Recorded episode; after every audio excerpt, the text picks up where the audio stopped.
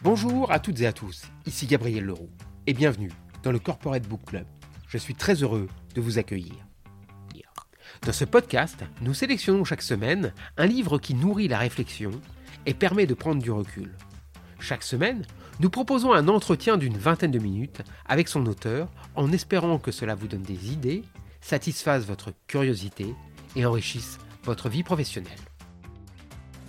Pour ce 35e épisode du Corporate Book Club, j'ai le plaisir de recevoir Jérémy Boreau, qui va nous parler, une fois n'est pas coutume, d'un livre qui parle de livres et qui donne envie de les lire, le guide des livres business, les meilleurs ouvrages professionnels, qu'il a écrit et qu'il publie aux éditions Curatus. Diplômé de l'ESSEC, Jérémy Boreau a d'abord une première vie professionnelle dans le conseil en direction générale chez McKinsey notamment, avant de rejoindre Natixis, puis Cdiscount. Il est également membre de l'Axel, l'association de l'économie numérique. Auteur de plusieurs livres, il est aussi le fondateur des éditions Curatus. Avant de lui céder la parole, quelques mots sur son guide des livres business. C'est tout simplement le premier guide du genre et qui permet à chacun de se constituer une bibliothèque de qualité regroupant le meilleur des ouvrages professionnels. C'est un livre qui d'abord se lit bien, car la présentation des livres, leur critique, y est à la fois vive et agréable, et qui ensuite esquisse le portrait d'une culture de ce que l'on pourrait appeler l'honnête homme entrepreneurial, culture dont on peut regretter qu'elle soit si peu valorisée en France. Si donc vous vous intéressez au marketing, à la communication, à la négociation, au leadership ou encore à la manière de construire une présentation efficace, ou si d'ailleurs vous n'y connaissez rien, mais que cela vous intéresse d'en savoir plus, eh bien ce livre, dans les deux cas, est fait pour vous, car il propose des solutions. Des solutions? Eh bien oui, des solutions sous la forme de livres. Un livre donc qui développe la curiosité et qui donne envie de lire des livres, il fallait qu'on en parle. Bonjour Jérémy Boreau, merci de m'accorder cet entretien. Alors ma première question est toute simple. D'où vous est venue cette volonté de constituer un guide des livres business? J'ai eu la chance à certains moments de tomber sur d'excellents ouvrages business. Alors c'est par exemple le principe de la pyramide de Barbara Minto. C'est euh, Getting to Yes que toutes les personnes qui font de la négociation connaissent. Getting to Yes, c'est euh, le, livre de base de Harvard depuis des décennies sur le sujet. Ça peut être Influence de Robert Cialdini. Et quand on tombe sur des excellents livres business comme ça, quelque part, c'est une découverte fabuleuse et c'est un excellent rapport qualité-prix. Je veux dire, ces excellents livres business, c'est souvent 20 ans d'expérience vendu pour moins de 20 euros. Ça fait 1 euro de l'année d'expérience, c'est un excellent rapport qualité-prix. En voyant ça, j'en ai cherché d'autres. Et, assez naturellement, je suis allé à la FNAC et j'ai cherché des guides. Alors, je suis tombé sur un très beau euh, guide des villages de France. J'ai fait de très bons week-ends. Je suis tombé sur euh, le guide des vins, l'édition Hachette, passionnant. J'ai fait de belles découvertes. Je suis tombé sur des guides des mille et un lieux à voir avant de mourir, des guides de cinéma, des guides de musique. Et en fait, pas de guide de livre business, même en anglais. Et, c'est dommage parce que dans tous les arts, dans tous les, tous les domaines, il y a des chefs-d'œuvre. On peut aimer certains styles musicaux, on peut aimer certains films, mais il y a des films qui mettent tout le monde d'accord, il y a des musiques qu'on écoute encore un siècle après. Et ça, c'est vrai pour tous les domaines artistiques. Et donc, il n'y a pas de raison dans les ouvrages business de ne pas avoir toute une série de chefs-d'œuvre qui sont des ouvrages qu'on lira encore dans longtemps. Alors, je les ai cherchés, un peu comme tout le monde, je me suis référé à des amis, des connaissances, et puis euh, des listes qu'on trouve à, droite, à gauche sur Internet. Et à force d'en lire, j'ai fini par euh, à la fois définir ce qui me paraissait passer les critères de la temporalité, et aussi ceux qui, à mon avis, valent le coup d'être lus par tout le monde ou presque, et donc, ça est devenu un guide qui indique euh, que lire, pourquoi et quand. Je pense qu'on y reviendra. Quels sont les critères que vous retenez pour sélectionner les livres que vous y avez fait figurer? Et donc, c'est quoi selon vous un bon livre professionnel? Alors d'abord, la plupart des livres business sont bons. Moi j'en lis beaucoup. La plupart sont bons en ce sens que c'est un excellent rapport qualité-prix qui, pour quelques dizaines d'euros, partage l'expérience d'un expert. Et donc tout ce qui est publié chez Duno, chez Roll, chez Gatineo, chez, euh, euh, enfin je vais pas citer tous les éditeurs, euh, en général on a quand même un, très bon niveau de qualité, surtout quand on regarde le rapport qualité-prix. Alors maintenant j'en viens à dans, le guide des livres business qui est édité chez Curatus, quels sont les critères qu'on a utilisés? Bah, Là, les ouvrages qu'on a, au final, partagent une expérience longue, le contenu est dense et exhaustif. Il y a une méthodologie applicable et actionnable. C'est peut-être le point le plus important.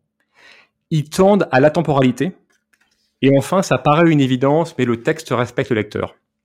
Et si je reprends ces cinq points un par un, c'est des livres qui sont denses et donc qui ont beaucoup de contenu. Il y a assez peu d'ouvrages qui n'ont qu'une idée. Euh, il y a beaucoup d'ouvrages business qui, en fait, euh, ont une très bonne idée qui décline sur 300 pages. En général, ceux qu'on a sélectionnés pour le kit Curatus euh, sont plus amples que ça. Ils ont beaucoup plus d'idées.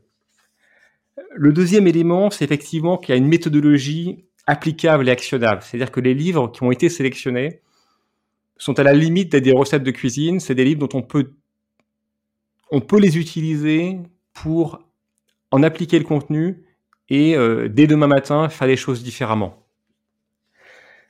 L'autre élément sur lequel je voulais insister, dans l'ensemble, pour 4 euh, sur 5 environ, ils tendent à la temporalité, c'est-à-dire que dans 10 ans, 20 ans, 30 ans, ils restent lisibles. Pensez-vous que les livres peuvent avoir une véritable influence sur les collaborateurs d'une entreprise, voire même sur l'entreprise? Et comment? Est-ce que cela modifie simplement celui qui lit? Ou est-ce que selon vous, cela peut avoir un impact organisationnel, voire économique? Alors, je pense que c'est un complément de formation. Un bon ouvrage professionnel, ça peut venir avant une formation, ça peut venir après en rappel, ou ça peut aider à ouvrir les yeux sur quelque chose qu'on ne connaît pas. Quelque chose que j'aime bien, c'est on, on, ne sait pas ce qu'on ne sait pas. Et donc un bon ouvrage pro sur un sujet, ça peut vous permettre de découvrir qu'il y a toute une complexité de ce sujet qu'on ignore souvent avant de s'en rendre compte. Ça remplace pas forcément complètement une formation. Euh, moi, je travaille régulièrement avec des cabinets comme Seven ou avec Minecraft, qui sont des gens qui euh, euh, déploient des trésors d'imagination et d'intelligence sur comment animer une formation et comment mettre des, personnes dans une, une ambiance d'apprentissage et comment créer une dynamique de groupe. Bon, un livre sur la gestion du temps va pas forcément remplacer une formation sur la gestion du temps. D'ailleurs, c'est pas le même objectif. Pour autant, avant une formation sur la gestion du temps, avoir lu la 25e heure, qui est un ouvrage très dense et, très bien fait sur le sujet, ou avoir lu The Time Trap, qui n'est pas traduit en français, mais qui est la référence anglo-saxonne du sujet, c'est passionnant. On peut le faire avant pour s'ouvrir l'esprit, ou on peut le faire après la formation pour s'en souvenir. Et là, moi, là, j'engage euh, tous les formateurs, tous les ressources humaines et même les, dirigeants d'équipe qui euh, emmènent leurs équipes en formation à investir avant ou après un petit livre qui va bien sur le sujet, parce que c'est un complément, et une fois de plus, c'est un complément qui a un coût qui est sans commune mesure avec la formation dont on parle. Il y a un autre moyen d'avoir de l'impact avec des livres, qui est la bibliothèque d'entreprise. Ça, c'est quoi? C'est très simple. C'est euh, vous mettez trois étagères à côté de la machine à café et vous installez une série de livres sur le sujet. Euh, je l'ai fait plusieurs fois. Je l'ai fait récemment dans une équipe de data science avec des ouvrages qui ne sont pas dans ce guide curatus, qui sont des ouvrages très spécialisés sur la data science.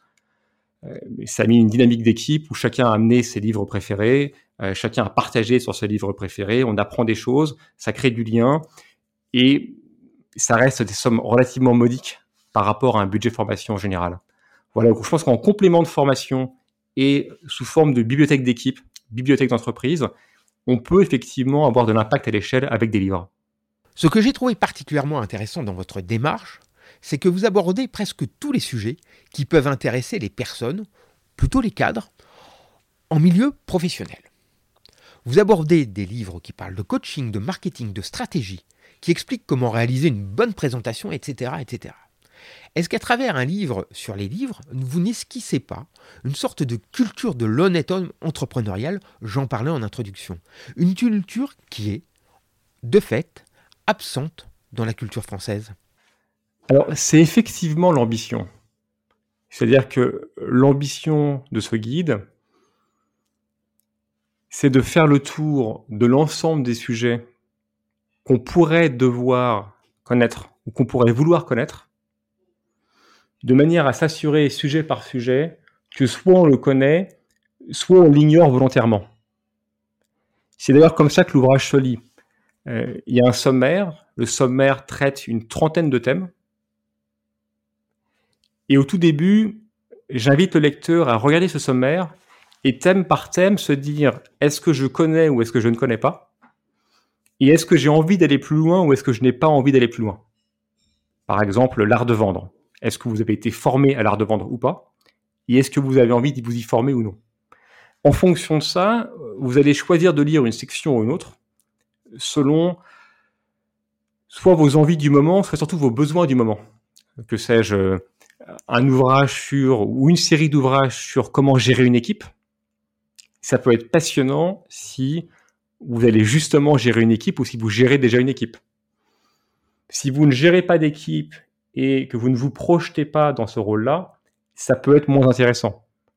J'aurais tendance à arguer qu'il faut les lire quand même parce que vous avez forcément un responsable d'équipe et que ça peut être intéressant pour coacher son propre responsable d'équipe. Et ça, c'est vrai pour un peu tout. Mais sur chaque thème, on peut décider de parfaire son éducation de ce que vous avez appelé, je crois, l'honnête homme. Euh, Je avais pas pensé comme ça, mais c'est intéressant comme concept. Et donc, on peut parfaire son éducation en complétant certaines lectures sur les thèmes qu'on connaît pas. Et sur les thèmes qu'on connaît bien, on peut voir à quel niveau on est. Certains d'ailleurs des chapitres euh, se lisent avec une forme de continuité le chapitre sur la négociation, les ouvrages sont dans l'ordre du plus basique, pas forcément basique d'ailleurs, de celui qu'il faut lire en premier, à des sujets plus avancés, comme l'art de détecter le mensonge, ou l'art d'observer le comportement corporel de la personne avec qui on négocie, qui sont des sujets passionnants, mais des sujets assez techniques, euh, qui valent le coup surtout si on maîtrise déjà la base. On trouve ça aussi euh, euh, dans d'autres chapitres au sein du livre, notamment celui sur les biais de décision, où les ouvrages sont quelque part organisés dans l'ordre de lecture. Le premier étant plutôt sur comprendre que nous sommes tous biaisés, ensuite comprendre comment débiaiser ces, décisions, et puis le dernier, Noise, qui va plus loin que ça, en, insistant sur la différence entre un biais de décision et du bruit de décision. Ça devient technique, ça devient presque expert. Et donc, sur chaque chapitre, on essaye d'organiser les ouvrages de manière à aller de celui que tout le monde devrait avoir lu ou presque, en général le premier de la liste, à des choses plus spécifiques, plus techniques. Ce guide a-t-il vocation à évoluer? C'est-à-dire, en prévoyez-vous d'autres éditions avec remise à jour ou des éditions plus spécifiques? Alors, je prends d'abord la première partie de la question. Oui, le guide a vocation à évoluer. D'abord, avec les ajouts des lecteurs. Donc j'invite tous les lecteurs à, contacter les éditions Curatus avec des suggestions d'ouvrages à y ajouter. Je pense que j'ai fait le tour de beaucoup de livres pour créer ce guide, mais il y en a probablement qui manquent et j'en trouve parfois. Et l'autre, c'est effectivement avec les lectures successives. Euh, je prends un exemple d'un ouvrage récent qui fera partie de la prochaine édition du guide. C'est euh, CEO Excellence sorti, je crois, le mois dernier. C'est signé par trois seniors partenaires de McKinsey. Et ça fait effectivement un tour très intelligent et très novateur de qu'est-ce qu'on attend d'un excellent dirigeant d'entreprise. Ils ont une approche très complète. Ça s'était effectivement jamais vraiment fait avant, en tout cas pas sur ce format-là. Je l'ai lu, c'est passionnant, je vous le recommande. Et donc celui-ci fera partie de l'édition. Alors, à présent, sur des guides plus spécifiques, je pense que ça peut tout à fait s'imaginer aux éditions Curatus, mais à ce moment-là, pas signé par moi. C'est-à-dire qu'il faudrait que ce soit signé par un expert du, sujet. Euh, et, là, on peut tout à fait imaginer un guide des ouvrages sur euh, la communication. Si jamais vous cherchez ça, par exemple, vous prenez euh, l'art du storytelling de Guillaume Lamar, vous regardez à la fin du livre, il y a la bibliographie. C'est une liste quasi exhaustive, il manque pas grand-chose des meilleurs ouvrages sur le sujet. je pense que, enfin, j'ai quelques noms de personnes en tête qui seraient tout à fait capables de faire des guides plus spécifiques s'ils en avaient, s'ils en avaient envie. Et donc, je pense que les, les éditions Curatus sont ouvertes à ça. Ce seront donc les mots de la fin. Merci beaucoup, Jérémy, et à bientôt. Cet épisode est maintenant terminé. Je rappelle le titre du livre de mon invité, le guide des livres business, les meilleurs ouvrages professionnels, paru aux éditions Curatus. Merci d'avoir écouté le Corporate Book Club. Si le podcast vous a plu, n'hésitez pas à laisser une note 5 étoiles ou un commentaire et à le partager autour de vous. A bientôt pour un prochain épisode.